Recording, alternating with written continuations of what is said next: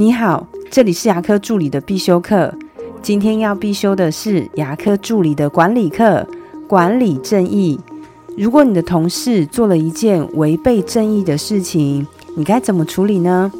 最近收到一位助理的来信，他说他们有几位是管理职级的主管，大家平常也是会一起工作的同事，但其中有位主管呢，会趁老板不在时偷懒。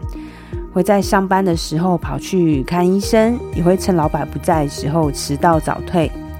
因为老板很相信这些管理职级的主管，所以给他们的权限也会比较大，并不用打卡上下班，所以这时候就有许多漏洞可以钻。基层的助理都已经知道了，而且也开始在抱怨了，但是也顾及到大家彼此都是同事，他问我说：“他应该怎么处理比较好呢？”首先，我认为管理也存在着正义。自己身为主管，本来就是大家的榜样。但是，连主管也在钻起诊所的漏洞的时候，那我觉得你就应该拿出你的勇气跟正义。我给他的建议是这样的：你可以先私底下约这位管理人员吃饭，先关心他最近是不是有什么情况呢？要不然怎么会迟到早退？怎么还会在上班的时候跑去看医生？先关心他，了解他，知道他最近的状况之后，你应该要告诉他，我们自己是主管，更应该以身作则。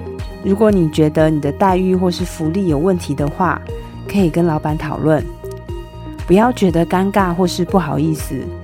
为人处事还是需要良知跟正义的。我并不是要你当宝贝啊。而是希望你在你同事走偏的时候，能把他拉回正轨，而不是事不关己就让同事继续这样做下去。我的分享就到这边。如果觉得今天的内容对你有帮助的话，请帮我下载下来或分享出去，让更多人听得到。如果你对牙科管理、自费咨询跟助理培训有任何问题，欢迎留言给我，或者是在龙语牙体技术所的粉丝专业也可以找到我。下次再见了。拜拜。